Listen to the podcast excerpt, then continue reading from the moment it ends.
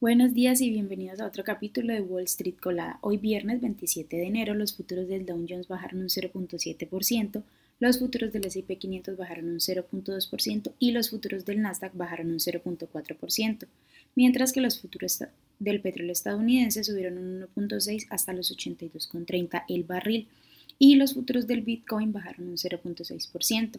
En el calendario económico de hoy a las 8.30 m se presentará el Core PCE Price Index y a las 10 a.m. Eh, se publicará el pending, Home Sales. En las noticias de hoy, bueno, el reporte del GDP del, cuarto trimestre resultó ligeramente mejor de lo esperado ayer.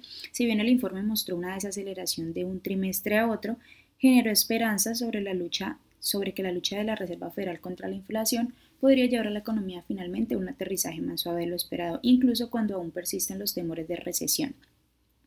Intel, que cotiza con el ticker INTC, presentó sus resultados negativos ayer. Las ganancias, los márgenes y los ingresos disminuyeron.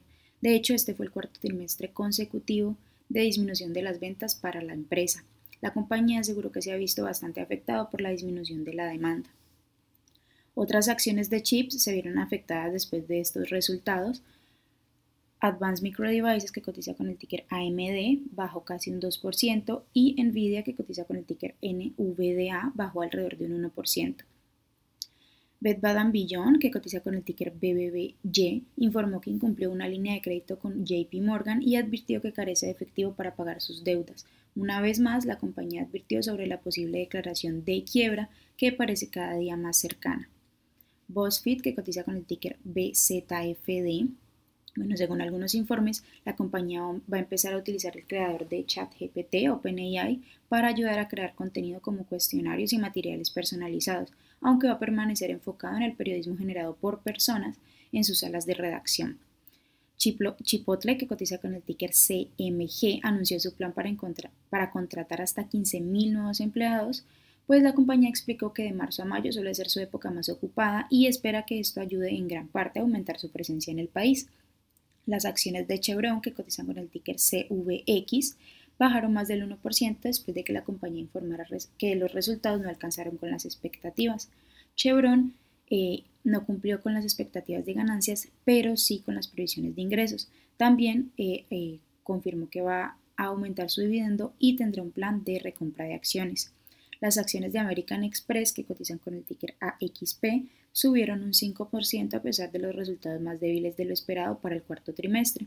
La compañía reportó un NPS de 2.07 sobre ingresos de 14.018 millones. Visa, que cotiza con el ticker V, reportó sólidos resultados para el trimestre más reciente. La compañía reportó un EPS de 2.18 sobre ingresos de 7.94 mil millones. Sus acciones subieron un 1% en el pre-market. Por otra parte, las acciones de Hasbro, que cotizan con el ticker HAS, bajaron más del 5% después de que la compañía dijera que eliminará alrededor de mil puestos de trabajo y además advirtiera sobre resultados débiles para la temporada navideña. Por otra parte, las acciones que tenemos hoy con predicción bearish son Contract que cotiza con el ticker CFRX y ha bajado más de un 22%, también Cosmo Virgin Holdings, que cotiza con el ticker COMS y ha bajado más de un 17%, y por otra parte, Medicina Therapeutics, que cotiza con el ticker MDNA y ha bajado más de un 15%.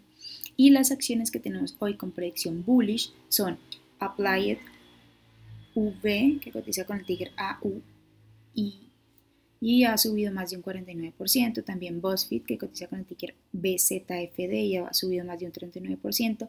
Y por otra parte, Red Hill Biopharma, que cotiza con el ticker RDHL y ha subido más de un 37%. Esas son las noticias que tenemos hasta hoy. Les recuerdo que hoy es un viernes muy especial para Spanglish Trades, ya que tendremos un invitado en nuestro canal de YouTube. Así que esta es una invitación que les extendemos de nuevo para que nos acompañen hoy. En nuestro stream vamos a estar con Bruce Pringle, un trader experto que lleva más de 10 años en el mercado y nos va a contar sus tips y sus secretos sobre cómo usar esta plataforma Bookmap para day trading, para ver de una manera diferente el mercado. No se lo pierdan porque vamos a tener una sección de preguntas y respuestas, entonces los esperamos allí. Es a las 12 del mediodía hora del este. Van a poder encontrar el link de este stream en todas nuestras redes sociales. Les recuerdo que pueden seguirnos como arroba Spanglish Trades y también visitar nuestra página web www.spanglishtrades para que no se pierdan ninguna noticia y actualización del mercado, como siempre, por supuesto, en español. Feliz viernes y los esperamos hoy en nuestro stream y el lunes en otro capítulo de Wall Street Colada.